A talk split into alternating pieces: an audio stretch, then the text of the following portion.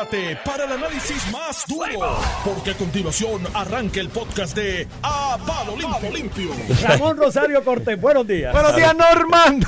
Y buenos días, Iván Antonio Rivera y Reyes, para dejarlo que, tú sabes, Para que digan la barbaridad Sí, esa. no, no, Ustedes saben que- ustedes saben la introducción del programa es menor. Noti1 no necesariamente se re- es por esas cosas. Sí. Eso lo ponen por esas cosas. ¿Tú has visto lo caliente que está un cura preso? No, Sí. no entiendo. Así, está- así estaba Javier Carrasquillo. Así estaba Javier Carrasquillo. La gente sí lo sabía y votó por este que está ahora, que ha salido limón. Porque ha salido flojo, flojo, flojo, flojo. Así que Pequeño Juan pues tiene todo el break del mundo de ganarle. Este, mira, no sabía. Y el PDP tiene dos o Yo, tres yo la, yo la hacía PNP porque estaba en San Juan. No, él había sido popular, digo, Si no, no, pues se va a correr. populares. Este, yo sé que sea por el partido que se va a ganar, porque la gente lo aprecia mucho allí y le reconoce la humildad, le reconoce capacidad. ¿Tú lo conoces? Tú digo, tú eres de esa área más o de menos. esa área no, ¿cómo es? No somos panas de, de ir a janguear ni nada por el estilo, pero sí he coincidido con el pasado en Sidra. Yo soy hijo adoptivo allí y hay mucha gente de Sidra que está molesta. La verdad es que. Sidra, la última vez que yo fui a Sidra, hace como año y medio, me partió el alma porque Sidra era un pueblito bastante vibrante, con actividad económica, bonito, está feo, descuidado, parece un pueblo fantasma el casco del pueblo. Tú vas a las 2 de la tarde un día de semana que siempre había actividad económica. Ca- Calle le pasó por el muerto, lado hace muerto. tiempo, pero tiene que ver también con el expreso. Sí, eso fue un Claro. detalle y oye, Aguas Buenas también enfrenta sus retos porque tú llegas de Aguas Buenas a Caguas ahora con el, el tramo que hicieron en el puente aquel, tú llegas en 10 minutos, 7 minutos. En 7 minutos tú sales del casco al pueblo de Aguas Buenas y estás en el primer shopping center de Y Caguas, lo que terminó de matar cuando se le fue la, la embotelladora de refresco. en Sidra. Estaba ahí la Pepsi, ¿verdad? Era, Sidra estaba todo. era la, la Coca-Cola, era la, la Coca-Cola. No, la Coca-Cola está aún. La que cerró, la que cerró cerró fue Pepsi. Pero cerró Pepsi. Coca-Cola, Están, están las dos, Coca-Cola sigue. No, pero Pepsi cerró. Y Coca-Cola montón de está en Sidra, pero ahí lo que hacen es básicamente lo, las gaseosas no, esas. cuando se le fue Pepsi, no solamente los 200 y pico empleos, que eso lo cogió Javier, este, el del PNP cuando era alcalde. Eh, lo que pagaba en patente, creo que era el primer. el- Sí, era el más que patente que eh, pagaba. Era el más que pagaba el municipio. De hecho, hubo pleitos y todo por la patente y todo, porque la cantidad era grande, entonces uno, en algún momento unos casos en los tribunales por eso. Pero antes de eso, Sidra en los 90. Mira, yo te voy a decir una cosa, la zapata, zapata del, de- del boom económico de Sidra fue bajo Félix Agosto, que fue alcalde popular muy bueno, dentista, de allí de del Sidra, muy querido. No, eso fue después del expreso, Expreso. después del expreso. Y Félix de la Zapata, Wiso Malavé, gana en el 88. Y ahí viene Estuvo toda aquella, toda aquella iniciativa de la, de la cuenca del Caribe, de las plantas gemelas, por lo de las 936, Sidra estuvo, Sidra tenía Pepsi, Coca-Cola, Millipool, Big Light Beckham, tenía otra de los lentes de contacto, Wesley Jensen, Sidra tenía 20 fábricas y otras más pequeñas, tenía 20 fábricas, todos los que, la inmensa mayoría de los que estudiaron conmigo en high school salieron de high school a trabajar en una de las farmacéuticas pues en una de esas industrias que dando muy buenos salarios. O sea, tú veías muchachitos ya de, de 20, 21 años con carros de estos europeos caros que muy poca gente se podía darle el lujo de comprar porque, benditos, no tenían mucha responsabilidad. No era un pueblo que fuera caro vivir, eh, aparte de una urbanización que hicieron allí, Sabanera, que está en la entrada de, cuando tú subes de Caguas, que es la más carita. Los demás eran urbanizaciones de precio bastante accesibles este, y con buenos salarios. Pero cuando, cuando llegó lo que tenía que pasar, después del acuerdo de la OMC sobre los incentivos contributivos y las prohibiciones, pues comenzaron a irse. Y pues se rescató lo que era Smith Libation. Allí está una de ron, que hacen ron y embotellan agua. Un ron que hay allí. Este, Y, y es duro, digo yo. yo eso, pero la realidad es que perdieron mucho. mi Entonces, hermano vive un rato en Sidra, un pueblo lindo, mano. es espectacular, el Lindo, clima es espectacular, a pesar que fue la metida de pata de decirle que no al expreso en aquella época, sesenta y pico, 70. Eh, Desde ahí se conocen como eh, los, los tontejos. de los Sidra. tonteos de Sidra. No, pero son los bravos, lo viraron después, porque más adelante de eso, unos asaltantes fueron al Banco Popular de allí pueblo, Ajá, ajá. que había, a robar. Sí. Y los mismos ciudadanos detuvieron los asaltantes y los arrestaron. Y son, los son los bravos bravos de Sidra. Eh, pues esa, esa de hace, no hace tanto para la administración, yo creo que fue la de Alejandro, fue Fortuño, una de esas administraciones, no estoy seguro cuál de las dos, se volvió a tomar el tema del desvío, que es hacer un desvío que conecta por lo que es el barrio sur, un sitio, barrio sur de, barrio Bayamoncito de, de, de Sidra, que conectaría con Calle, con Beatriz de Calle y conectas al expreso. Se retomó eso y es una de las críticas que yo he hecho. En aquel momento, la 172, que es la cuesta esa que tú bajas de Sidra hasta Cagua, después que pasas el barrio Centeneja, eso es jugarse la vida por aquella cuesta bajando, por distintas razones. Una de las calles, de las carreteras, si no la más, una de las que mayor cantidad de vidas se pierden en una vía de tránsito en Puerto Rico por, por, por cada eh, cantidad de años. Entonces, allí fue lo que se, se habló de ese desvío, estaban los fondos, se iba a comenzar y mira lo que pasó. 36 personas que ninguno era de sidra se fueron a majar de unos árboles allí. A decir que hay los árboles, hay el pasó en hay el pulmón natural y ninguno era de sidra. Entonces, cuando mueren gente en accidentes de esa carretera, esos mismos dicen, ay, es que el gobierno no vela y el gobierno da que. Pero si te iban a hacer un desvío, dijiste que no. Si hubieran- tú hubieras metido allí, tú hubieras metido allí a, a sacar a esa gente. No, no, yo lo. Yo, Lo mismo está pasando en Vega Baja yo con, con la escribí- playa y la casona. yo es- eh, eh, Cuatro locos yo puse algo en las redes sociales con uno de esos accidentes que hubo últimamente y hice el comentario y lo dije, mira, allí los que se fueron a majar de los árboles. que ahora pa- y algunos de ellos salieron ahí y reaccionaron, ah, que si es, que si no es la cosa. No, no, esa es la realidad y sí va a ser ese desvío.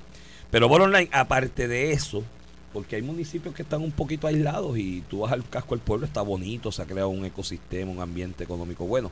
Sidra, aparte de ese tema, la realidad es que está muerto económicamente. Allí los restaurantes más importantes cerraron, todo el mundo ha recogido y se ha ido, así que Pequeño Juan creo que tiene una gran oportunidad de ganar en Sidra, porque. Porque la, la realidad es que hace falta alguien que, que le meta mano Mira, de eso, pecho al asunto. eso está, está va a estar candente ahí porque ahí va- después va a tener que enfrentar al PNP, ¿verdad? Sí, sí, pero si era un Este- municipio que no es tan PNP, era que Huizo ganaba cómodo y Javier le heredó eso de Huizo y ganaba, pero cuando tú vas al estatal no es mucha la, no, no es mucha la no es diferencia. Pues, pues será, un ba- será un barómetro político. Va a ser interesante lo que va a pasar. Este, allí. Sidra tienes en Bayamón, que es una que, que es una de las cunas del PNP. Este, el alcalde anunciando que va a correr su último término. O sea que Ramón Luis, imagínate, se va a leer a Ramón Luis, porque antes de Ramón Luis hijo estaba Ramón Luis padre, dos alcaldes íconos de la estructura del, La de- dinastía del PNP. Rivera. La dinastía Rivera, que podían correr 40 años y 40 años seguían siendo alcaldes allí Sí, sí. anuncia que se va, ¿verdad? Que tú dices, pero ¿por qué te vas si tú no vas a perder nunca? Pero son No, seres humanos Pues Y Ramón Luis- derecho a descansar, llevar una vida más tranquila. y hay alcaldes que pueden descansar siendo alcaldes. Hay alcaldes que son, por definición, eh, trabajadores, eso, eso provoca problemas de estrés, este, presión, o sea, como cualquier ser humano, como si fuéramos tú y yo, que llevamos 20 años todos los días en estrés. Y él tiene dos hijos también, que ya están, ¿verdad? Me imagino, son grandes ya, pero, Sí, este, pero quiere están en otra época. ellos. Este, esos niños crecieron en la alcaldía. Este, así que, que mira, ahí se abre otro frente más, porque estos son cuatro años que veremos ahí. Luis Roberto Fortuño, el hijo de Luis Fortuño, anunció que va a correr este para la Asamblea Municipal de Bayamón. Así que, que se pone. Mira, me aclara gente, pone buena la cosa. gente buena de allá arriba, de entre Sidra y Comerío, saludos a ellos, que los hermanos de Juan, por eso la confusión mía con el partido, que los hermanos de Juan, de Pequeño Juan, son PNP, él es el único popular. Ajá. O sea que él fue el único que no cogió la educación correcta. Él fue el único que vio la luz. A los otros, a los dos otros, a los otros niños de la casa le dieron más atención y Él cariño. fue, él fue el que vio la luz y tuvo razonabilidad. Mira, Este, cuéntame. Pues no, lo de Ramón Luis, pues yo creo que sí, se abre ahí, se abre ahí un proceso en el PNP de introspección. A ver quién será. No son unos zapatos fáciles de llenar, como tú dices, un gran trabajador. Pero es un municipio que ya lleva corriendo, o sea, económicamente es sustentable. o sea, Sí, pero hay que ser cuidadoso, porque Ramón Luis, lo que yo vi, y, te- y, y- y paréntesis con esto, tú sabes el trauma mío con los juniors, ¿no? Y los hijos, y la cuestión de que caen sembrados y parados porque son hijos de alguien. Y yo he admitido que puede ser un trauma psicológico de mi parte, porque el país mío no me dejó ploviado en ningún lado, ¿no? Y a lo mejor necesito ayuda y terapia para superarlo. Pero esa es mi manera de pensar. Eh, y yo lo he, lo he dicho, lo he mencionado consistentemente en, en el asunto de la de la de la eh, de Bayamón yo tuve la oportunidad de conocer a Ramón Luis en la actividad deportiva, ¿no? Con lo de los vaqueros de Bayamón y demás en su momento. Este y me di cuenta de que no era tan solo el que heredó el puesto y el hijo de, de alguna persona. El, el tipo manda y va, tú sabes, y está todo el tiempo involucrado en todo y tiene la visión de mirar 10 años al frente. muchas de las cosas que están pasando, como por ejemplo lo que pasó con el BGF eventualmente y el asunto de la quiebra, en su, en su momento el, el alcalde de Bayamón en una conversación de esas para allá para el 2014 con esta cuestión deportiva cuando yo era coapoderado de los vaqueros de Bayamón eh, él lo anticipaba y, y tenía la visión y la, la, la visibilidad de, de, de- de ver por dónde es que iba a picar el bolo y lo adelantó y hizo planes y contingencias económicas en el municipio de Bayamón para eso. Así que, como tú dices, el municipio corre solo, hay una estructura corriendo ya, hay una infraestructura, pero hay que tener la visión de lo que puede pasar en los próximos 10 años, 12 años, 13 años con, con un municipio. Eh, y eso, pues, el que venga o pretenda venir tiene que demostrarle a la gente que tiene esa, esa cualidad y esa calidad para tratar de, de, pues, darle eso a, la, esa, esa continuidad. No es solamente que corra solo el muñeco, es que tiene que haber de alguna manera una, una visión. Tiene que presentarle una misión y una visión a, a la gente de Bayamón. No puede ser tampoco que llegue alguien de paracaídas o porque lo señalen. Y como tú dices, Ramón Luis trabaja, no es- hay alcaldes que descansan siendo alcaldes. En el caso de Ramón Luis, eso no es lo que yo he visto. Yo vi a Ramón Luis con mis propios ojos en el casco de Bayamón un domingo a las 9 de la mañana. Que veo esta guagua negra detrás de mí, en, por cerca de la plaza.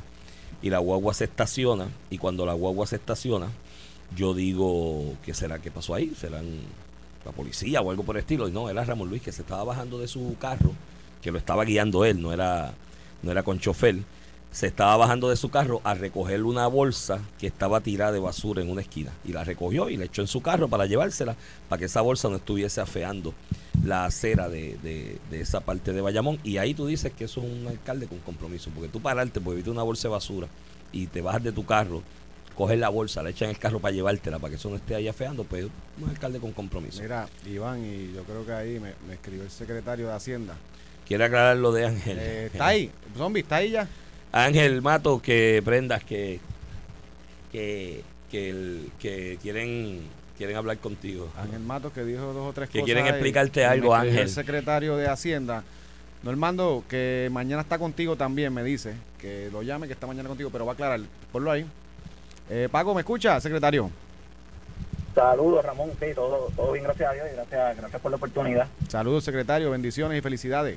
Mira, secretario, eh, es que más temprano, eh, Normando en la mañana entró Ángel Mato un poco cuestionando, yo no sabía, a mí no me mandaron ese pago, pero aparentemente entre ayer y hoy hubo un pago de 400 dólares a, los, algunos contribuyentes. Bueno, ten- tengo que, que verificar las nóminas, pero 400 dólares eh, es el pago que se le paga a los seniors, eh, que más de 100, 180 mil seniors han recibido durante este año natural. Yo, yo puedo entender la confusión del representante eh, Matos, eh, particularmente porque cuando eh, esa delegación estaba en el poder en el, en el Departamento de Hacienda, esos cheques los pagaban un año después. Nosotros Como, ahora como estaba Zaragoza, una- como estaba una- Zaragoza. eh, cuando cuando nosotros llegamos, pues, pues pagamos solo unos 7, 8 días después de, de que radican las solicitudes, puede haber al- alguno que otro pago pendiente que se haya visto este este año, pero pero no, no tiene que ver absolutamente nada con lo que ha sido el incentivo reintegrable que, que va a estar bajo consideración de la, de la rama legislativa eh, próximamente. Este, este incentivo, Ramón, como funcionaría, es un proceso paralelo a la planilla, donde básicamente el contribuyente radica su planilla bajo las tasas que, que aplican hoy, eh, recibirá sus reintegros bajo las tasas que aplican hoy y posteriormente, unas semanas posteriores, recibiría un reintegro adicional por lo que hubiese sido eh, el beneficio económico de haber aplicado las tasas eh, contributivas que el gobernador estaba eh, eh, patrocinando y promoviendo a través de, del proyecto de ley que envió para consideración de la, de la tanto de Cámara como Senado, que, que estuvo bajo Oh. aprobación de ambos cuerpos. Por eso esta parte ya se la aprobó en la Asamblea Legislativa en el proyecto anterior, con el proyecto que todavía está vivo. Cor- correcto. O- o- Está exactamente, y que está todavía bajo negociación de la Junta, que la, la Junta eh, levantó reparos, pero estamos buscando una alternativa en consenso con la Junta de poderle dar unos alivios similares a los contribuyentes individuos durante durante este año natural. Así que los depósitos que hayan visto hoy na- nada tienen que ver eh, con, con este con este proyecto y, y de verdad que me, que me sorprendieron las expresiones del representante Ángel Mato y yo y yo puedo y yo puedo entender porque por ejemplo en el 2014 eh, Ramón no sé si te recuerdas cuando se entró en este mensaje del arbitrio reductor Ajá, eh, sí, recuerdo. mensajes medio confusos que, que, que, que subían una cosa y decían que bajaba pues yo puedo entender que todavía tengamos traumas con, con esto pero pero no aquí se habla con mucha claridad y, y, y de cara a tener la anuencia de, de la Asamblea Legislativa y de la Junta, muchos contribuyentes en Puerto Rico, 177 mil familias, estarían viendo dos reintegros. El, el, el del curso ordinario, eh, cuando radiquen la planilla, y uno adicional eh, como esa reducción equivalente al beneficio económico de lo que hubiese sido la reducción en tasas contributivas propuestas por el gobernador.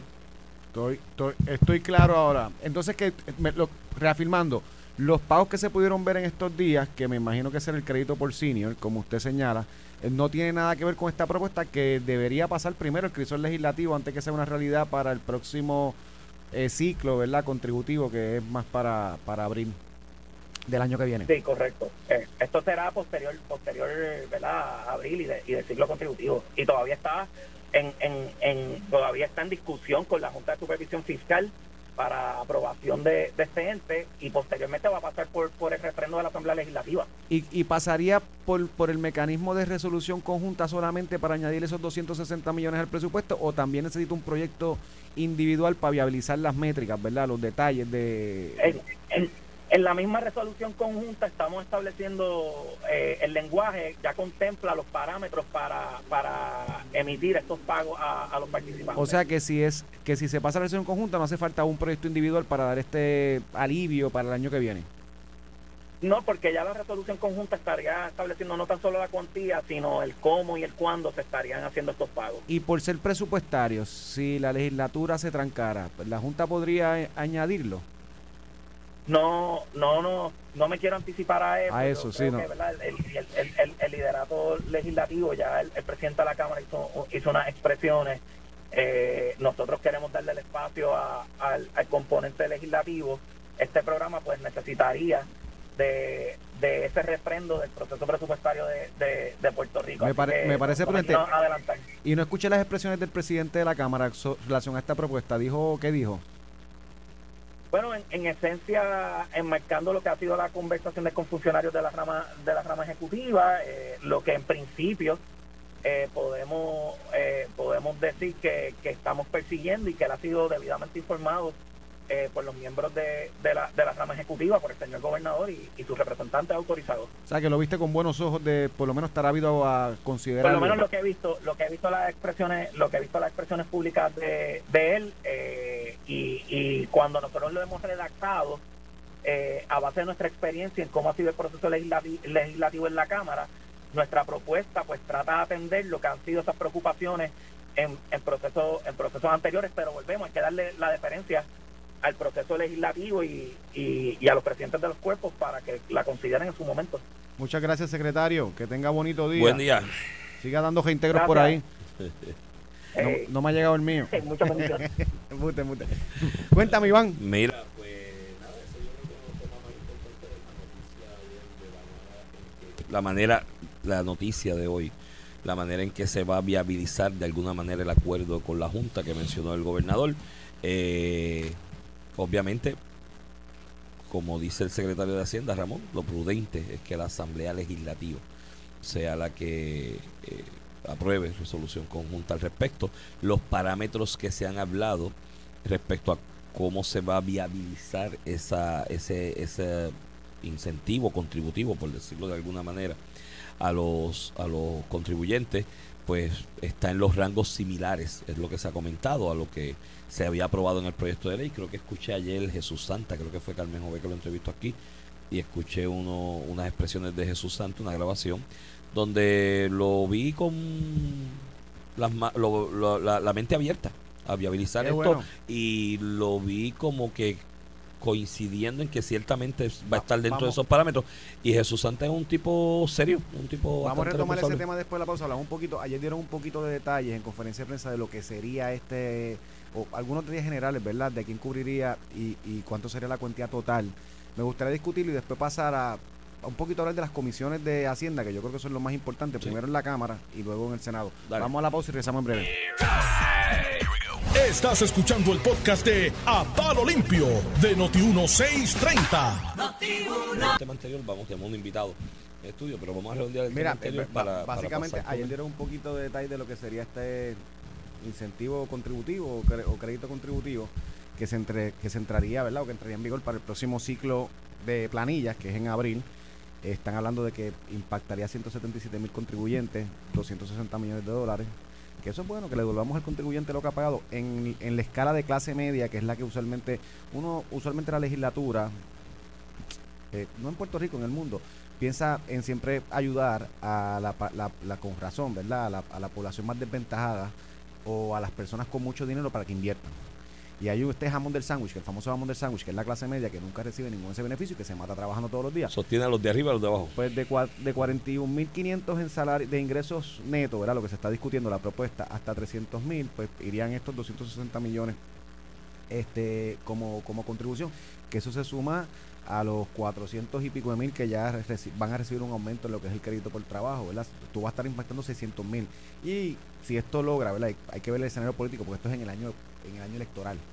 Si esto se logra, va a ser un palo para la administración. Y Pierluisi de, no solamente de cara a la primaria, de cara a la elección general. Así que hay que ver cómo los populares atienden este tema que le puede salir mal.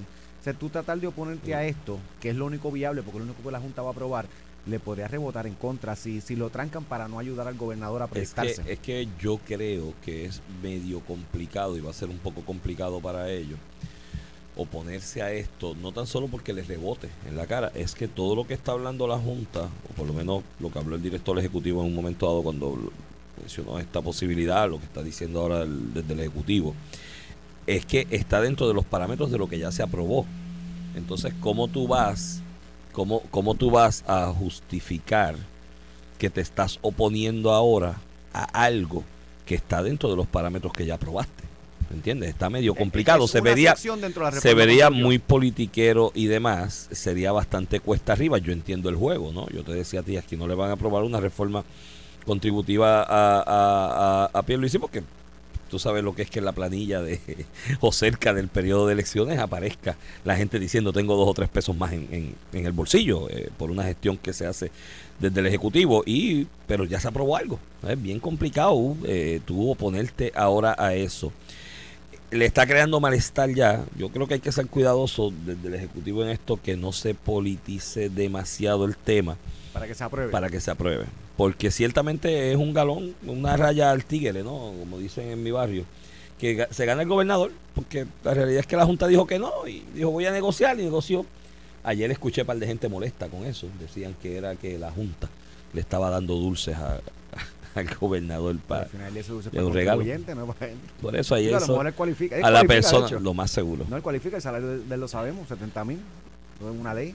O sea que él cualifica. Por Pero eso. además de él hay 177 mil. Sí, sí, pero es lo que yo le señalaba a la persona. Yo le decía, mira, no lo encierres en esto solamente, en el asunto de que el beneficio político que le pueda sacar el gobernador, piensa en la gente, oye, la cosa está bien apretada. eh, algo que le llegue, yo no sé dónde van a estar los parámetros, 6, 700, 800 pesos eh, a un contribuyente promedio. Pues mira, eh, son buenos como está la inflación en este momento y la pues, no sé si Dicen que la campaña. Se ha ido al supermercado, campaña- bueno, tú en no. la- En la, campaña de Jennifer ayer le estaban tirando. No, no han hablado hoy. Este, tirando cosas. de cara a la primaria no han hablado hoy, no los he escuchado por ningún Ya lado. mismo sale una crítica a Luma. Esa Luma es bien mala. Ya Mira. Oye, hablando hablando de Luma, Luma, hablando de hablando de Luma, tenemos el privilegio, y para mí es un privilegio, de verdad, y, y- y un placer tenerlo acá. Es una persona que yo respeto mucho intelectualmente, respeto sus aportaciones al país, respeto su verticalidad y honestidad intelectual también, porque se de gestiones en el pasado que por ser vertical alguna gente no, no se molestaba muchísimo a pesar de que eran de que eran cosas buenas para, para el país. Mira eh, me refiero a Giancarlo González Ascar ex CIO de de, de, de, de- Puerto Rico del gobierno de Puerto Rico la persona que asesora o que tiene a cargo la, la- el de la tecnolo- tecnología eh, siempre he respeta- te he respetado mucho me enteré por casualidad porque no sabía que habría apertura de, de, para elección o, ofrecimiento de candidaturas para representante del consumidor ante la Junta de la Autoridad de Energía Eléctrica. Me entero por las in- intervenciones tuyas públicas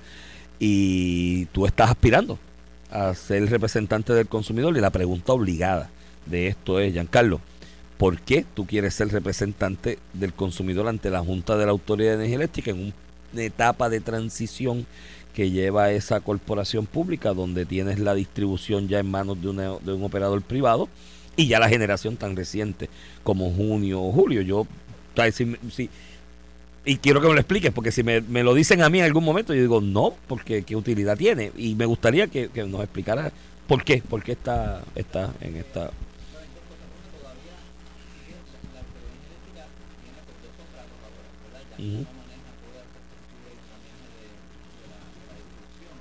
El micrófono, disculpa. Se me olvidó decirte que el botón rojo. Gracias, Iván, por esa introducción y por, y por la invitación. Pues mira, la, la Autoridad de Energía Eléctrica ya no tiene debajo de ellos todo este andamiaje eh, de supervisión, pero tienen un contrato que fiscalizar, ¿verdad? Que es el de Luma y el de Genera. Eh, y, y- y la Junta sigue siendo, teniendo un rol en, en eso. Mi interés surge viniendo de, ¿verdad? De, de la industria de tecnología y de, y de trabajar con datos. Nosotros cuando estuvimos en el gobierno como CIO, nosotros trabajamos con los datos de averías eléctricas. Y, y hicimos un trabajo bastante transparente en querer publicar los datos de las averías mientras estuve sirviendo de CIO. Cuando yo me voy del gobierno y estoy entonces en el sector privado, desarrollamos una aplicación inmobiliaria que se llama Urbital. Y la aplicación básicamente te dice precios de propiedades en la zona lo que se ha vendido, lo que hay a la venta. eh, yo vengo de ese mundo también. Ya vi las necesidades en la industria de, de conocer información sobre precios inmobiliarios y desarrollo esa aplicación. Y de repente un, un usuario del app que le me, me conoce me dice, oye, ¿tú no pudieras decir cuán frecuente se va la luz en la zona? Y dije, oye, yo conozco, ¿verdad?, de- del el, el informe de averías eléctricas que hay en online. Voy a empezar a mirar eso porque me consta que no se guarda, nunca se ha guardado la data histórica de las averías. Siempre se reporta lo que está sin luz, pero no hay data histórica. Y yo empecé a guardar esa información. Cada hora yo entraba, se, a- había un script, ¿verdad?, que automatizaba esto, pero guardábamos lo que se reportaba que estaba sin luz cada hora y guardé más de 4.500 horas de esto. Cuando levanto el informe y empiezo a tratar de parear, pues lo que tengo de las horas sin luz con las urbanizaciones, los condominios, los sectores, los barrios, me doy cuenta que la nomenclatura de los datos que se reportaba de avería estaba plagada de errores, tenía duplicidad, muchos nombres repetidos. Entonces el equipo nuestro poco a poco se pone a limpiar eso. Yo estoy hablándote de más de dos años de trabajo aquí, lo hacíamos a tiempo parcial, ¿verdad? Voluntariamente, pero empezamos a limpiar esa información y publicamos un informe que se llamó el Luma Outage Data Report. Ese reporte yo lo publico en LinkedIn y me llama esta amiga mía que la conocí cuando estuve de CIO de gobierno, ella estaba en Luisiana, Denise Ross, ella es la actual Chief Data Scientist de la Casa Blanca. Y ella me dice, mira, yo estoy trabajando en una iniciativa con el Departamento de Energía que se llama el Outage Data Initiative, que busca estandarizar cómo los Utility Services Providers reportan las averías con el fin de mejorar la transparencia y la accesibilidad a la información sobre un power outage. Y ella me pone en contacto con ellos, ellos se ponen en contacto con el negociado, con Edison Avilés, y de ahí entran en conversación con Luma y resulta que Luma firma este acuerdo para mejorar las averías. Pero ellos dicen, mira, nos va a tomar de dos a tres años poder cumplir con esto. Y yo digo, bueno, esto yo pudiera quizás hacerlo más rápido o aportar en eso. Y hemos depurado esta información, la pusimos en el app de Urbital. Si tú buscas tu urbanización, tú puedes ver cuán frecuente se va la luz ahí según los datos que yo tengo. Y me he dado cuenta que pues he hecho mucho en este tema. He, he podido ayudar a personas que han tenido reclamaciones contra Luma, que me han dicho, mira, yo tuve una situación, tú tienes información de cuándo se fue la luz allí, porque Luma estaba negando que se había ido y mis reportes han ha ayudado, ayudado a evidenciar eso. Muy bien. sin duda. Qué bien. Mira, y entonces, eh, eh, ¿cómo, cómo es este proceso para beneficio de los radioescuchas? ¿Cómo es que corre? ¿Cuáles son las fechas? ¿Cuándo se radica? Yo ahora ¿Cómo- mismo estoy recogiendo endosos. Ok, ¿Y cómo se, cómo se endosan a las personas? Pues mira, lamentablemente, a diferencia de la Comisión Estatal de Elecciones, que ha digitalizado su proceso Ahora es a y- papel. Y, lo puedes hacer todo digital, todavía este proceso particular que estaba con DACO se movió ahora a la Comisión del Ciudadano. Pasaron los cinco años y no, no se estableció una, un, un- un trabajo de digitalización, por ende el proceso sigue siendo manual. Yo estoy recopilando firmas, que ya Ya. tengo bastantes. Eso termina, yo tengo hasta el 20 de enero. ¿Cuántas son en total? Son 50, pero ¿50 firmas? 30 residenciales, 10 comerciales, 10 industriales. Eso lo cuesta en tu urbanización. Sí, pero los, los industriales, pues más. Tengo, tengo cero industriales. Eh, Sí, eh, los industri- industriales es más. Las industriales es, el, es, el, el- es la retante que estoy en eso ahora. Eh, industrial que me escucha, que son muchos. Yo, Giancarlo, me parece que sería una persona Ya. bastante justa con esto, porque yo no te veo a ti viniendo Y, a- y ahí como representante del consumidor que han venido con la bandera del sindicato o del ex sindicato y en la guerra Ahí, ahí- continua ahí con voy. el Esta posición eh, de representante de, de elector, que, que son parte de, consumidor, cam- del del consumidor. consumidor, que son parte de las campañas que hace, administra DACO, ¿verdad? El Departamento de Asuntos del Consumidor. No, pasó a la, Pasó a la Comisión Comisión pasó a la comisión, al ombudsman. al, al ombudsman. Este, desde que nos acordamos a Agustín, ¿te acuerdas de Agustín Rosario? Me Que estuvo del lado del sindicato, de- ahora viene el, el actual es Torres Placa. En un momento tuvo hasta dos, ahora es uno, ¿verdad? Correcto, en la Ahora- ley combate. Y, y esa posición que tiene un fin loable es que, además de los nombramientos de los cuerpos políticos, que el propio consumidor escoja a alguien para que esté allí.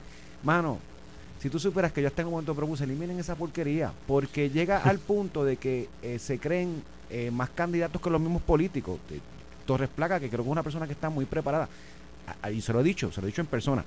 Hoy tú lo escuchas, Torres, tú quieres correr para algo, porque todo es. O sea, no, no, no atiendes un tema con la responsabilidad de una junta de directores. Él porque al asumió, final él asumió tienes- la bandera del sindicato de alguna manera. Y- del ex sindicato, y- no, pues ya. Mira, y tú no, estás, estás hablando lo Ujú, que la sí, gente sí. quiere escuchar. Termina siendo una discusión de otro político más. Yo entrevisto aquí a Ángel Mato o a cualquier otro político, PNP popular que sea, y me va a tratar de decir lo que la gente quiere escuchar, lo que es políticamente correcto. Entonces, esa posición que lo que se crea es para otro miembro de la Junta de Directores, porque al final del día es un miembro que le dé una fiducia a la corporación, se convierte en el principal enemigo de ese cuerpo ejecutivo al punto de que en las pasadas, y pasará si, si sigue así, en las pasadas juntas de directores, los directores que se sentían más en confianza resolvían las cosas sin él y después venían a una junta y le pasaban el rolo porque no era de confianza esa persona porque mañana iba a salir a los medios a decir a lo que se quería hacer en. Y en ese aspecto, ¿cuál es tu visión de, de- de esa posición y que tú, cómo tú lo manejarías No. y aportarías en, No, mira, o en sea, ese cuerpo? obviamente Porque una junta de directores. yo, yo vengo de un yo vengo del sector de tecnología, yo sé de datos, yo sé de ciberseguridad, o sea, yo vengo a yo no voy a hacer una piedra en el camino, mi rol es precisamente, mira, yo tengo una vamos a traer el ejemplo del ODI. O sea, eso lo traje yo, o sea, llegó gracias a un esfuerzo que hice, Luma lo firmó. ¿Cómo queremos, tú quieres cumplir ahora con el ODI? Lo firmaste, Claro. ¿verdad? Queremos mejorar cómo informamos sobre averías, sobre transparencia de, de la- las averías que están ocurriendo y cómo vamos a mejor servir a los ciudadanos. Yo estoy en la mejor posición para ayudarte. Yo tengo científicos de datos que están ayudándome, que me ayudaron a depurar esa información para mejorar cómo, cómo se presentaba. Así que el network mío, que no soy solo yo, son programadores, data scientists, personas que quieren contribuir a mejorar. Yo lo pongo a mi disposición para que si tus sistemas o tu capacidad está necesitada para que ese trabajo que dijiste que te va a tomar tres años, te tome uno, yo te ayudo en eso. Hay otras decisiones administrativas que se toman allí. Digo, estoy tratando de pensar cuáles, porque como te dije, luego de la otorgación de los contratos de, de administración, de la genera primero de la distribución, ahora de la generación con lo de genera, no sé cuánto es el range, el alcance de las decisiones y las determinaciones que, que toma la Junta de la Autoridad de Energía Eléctrica. No sé si has estudiado eso, lo has analizado y, y aparte de No- esta no es- aportación que tú puedes hacer, ¿qué, otra, qué otras cosas eh, eh, de- no puedes en eso, creo que creo que lo, lo miraré con más detalle, ¿verdad? A medida que, que- que vaya este desarrollándose la oportunidad. Si te digo, por ejemplo, que me interesa el tema del net metering, creo que es importante mantenerlo en la actualidad como está para que ya haya más penetración Claro. de- en el tema de las placas solares. So, está, Eso es importante. eh, está ese tema. También yo personalmente hemos visto que han eh, ocurrido hackeos en acueductos, han ocurrido hackeos en autoexpresos, se han, ha- hemos tenido ransomware, temas de robo de identidad de datos. Yo tengo bastante buen peritaje en el tema de, de tecnología, ciberseguridad, pues quiero poder revisar cómo los puedo ayudar a ellos a, a ver las políticas que hayan de ciberseguridad, vulnerabilidades que puedan tener y, y mejorar en ese aspecto. O sea, el, el tema de la seguridad para mí también es importante, los datos del ciudadano, creo que puedo ayudar en eso y, y en mejorar por la experiencia del usuario. O sea, yo he hecho aplicaciones, he tenido que ver con Sesco Digital, ahora Urbital, O sea, yo sé de hacer aplicaciones interactivas que le faciliten a las personas las interacciones con un servicio y creo que ahí puedo aportar mucho. Sí, eso conllevaría, un, obviamente, un acercamiento y, y un, una- un trabajo directo ¿no? con Luma y en, en colaboración con, Correcto. con el equipo técnico de Luma, que es el que maneja esa parte de la Si me quieren dar la administración. oportunidad, Genera. Y con Genera también, pero en la parte esta va ciberseguridad, información y data de, los de los ciudadanos, la interacción, hacer más Correcto. fácil. Eh, y yo esperaría que pues haya la apertura para darme la oportunidad de contribuir, porque eh, voy a eso. Esa, eh, oye, ¿has visto lo de la aplicación de Luma? ¿Has, has tenido la oportunidad de, ma- de manejarla como usuario o algo La he visto, la he A mí me gusta, yo, yo me, sinceramente, te lo digo, y aquí hay gente que me pela, porque dicen, ah, este me parece abogado de Luma, porque yo he dicho que esas cositas son aportaciones importantes para uno como consumidor. Claro. Que tú tengas esa facilidad en una aplicación, pagar la factura, bajar, ponerte al día, ver lo que está pasando, hacer la querella. Mira, lo que, eh, lo que he visto y lo que pues uno escucha, por ejemplo, una persona que tiene 10 cuentas, pues no las tiene todas en una sola cuenta, tiene que tener diferentes... Ah, tiene que tener 10. Correcto. 10 Ah, ah, ah, 10 nombres de usuario para cada cuenta o algo así por el estilo. Supuestamente, hay, Wow. hay, hay- hay- hay detalles que uno empieza a mirar que yo dije, bueno, yo miro eso de cerca a ver si, si puedo pues ayudar a encaminar una, una, una mejor interfase o mejores servicios que te... mejores eh, desarrollos que mejoren ese servicio. Así que por ahí pues... y por- esa, junta tiene Prepanet también. ¿Qué, viso- qué, qué- qué- qué visión tú tienes sobre Prepanet? Esa junta de energía eléctrica tiene Prepanet. eh, Prepanet responde a eso. Mira, Prepanet, No, no, hay, un, Prepanet hay, es un, de ellos. Es de ellos. Sería tuyo como junta de directores si... hay, un, hay un mito, ¿verdad? Que, que mucha gente le gusta decir por ahí que Prepanet le puede dar internet a todo Puerto Rico. Y, y eso es una, una falacia, no es la verdad. Eh, Prepanet tiene un anillo de fibra que le daba la vuelta a la isla y tenían pues pues la habilidad de, de, de tú conectarte a ese a ese backhaul para salir, pero ellos no tenían lo que se llama el last mile, de llevar internet a cada hogar y, y hacer esa inversión. Tú estás hablando de más de 300 millones de pesos. O sea, decir que Prepanet le puede dar internet a Puerto Rico eh, es una paja mental. ¿Y, y cómo lo visualizas entonces? ¿La, la dejas dormida como ha estado estos últimos años? No, bueno, lo que ocurrió no es que estuvo dormidita. El gobierno central sí se movió a Prepanet. La red interagencial de OGP se movió a Prepanet. Prepanet. Que de hecho, y, y yo me recuerdo encontrar resistencia cuando impulsé quizás esa, esa, esa alternativa, pero nunca me recuerdo un proveedor que me dijo, si ellos tienen una emergencia y se cae la red, no te la van a poder levantar. Y después de María, Prepanet no se pudo levantar. ¿Quién levantó las redes? ¿Qui- ¿Con qué se conectaron? Con proveedores del sector privado. Sí, Yo creo que la red de Prepanet puede servir como un dark fiber donde otras personas se pueden montar y ofrecer eh, eh, el tema del wholesaling. Definitivamente ahí hay una oportunidad grande en el wholesale. Veo. Pero yo no yo no visualizo que Prepanet deba de estar desplegando fibra en el last mile y compitiendo con, con, con una Con privada. que no tienen actualmente, que no la desarrollaron. Ya esa guagua se fue. Este, ahora, provee el, el, el- ese backhaul tuyo, provéelo como un wholesale y deja que la gente se monta allá arriba, tremendo. Ok. Muy bien. Oye, eh, Giancarlo, gracias por haber estado con nosotros. Ya sabes, llamado a los industriales, que yo sé que hay muchos que nos escuchan, comerciantes. Si a alguien yo les recomiendo que le den un endoso a Giancarlo, yo te digo sinceramente, no es porque estés aquí. Y por eso eh, eh, quise que estuviera eh, hablando de este tema conmigo. Yo respeto mucho tu trabajo, respeto mucho tu verticalidad y, y creo que hay que darle paso ya a que un representante del consumidor en la Junta de la Autoridad de Energía Eléctrica sea un colaborador que venga a aportar para mejorar la experiencia y el beneficio del consumidor, no venga con la bandera de la queja abierta todo el tiempo con la corporación por como dice Ramón eh, lucir bonito para las gradas de Claro. establecer discursos populistas yo yo yo creo que tú en esa en esa en esa función podrías hacerlo de esa manera gracias por estar con Oye, nosotros Giancarlo Iván, gracias por la invitación. Esto fue el podcast de A, A- Palo Limpio de Noti1630. Dale play a tu podcast favorito a través de Apple Podcasts, Spotify, Google Podcasts, Stitcher y notiuno.com.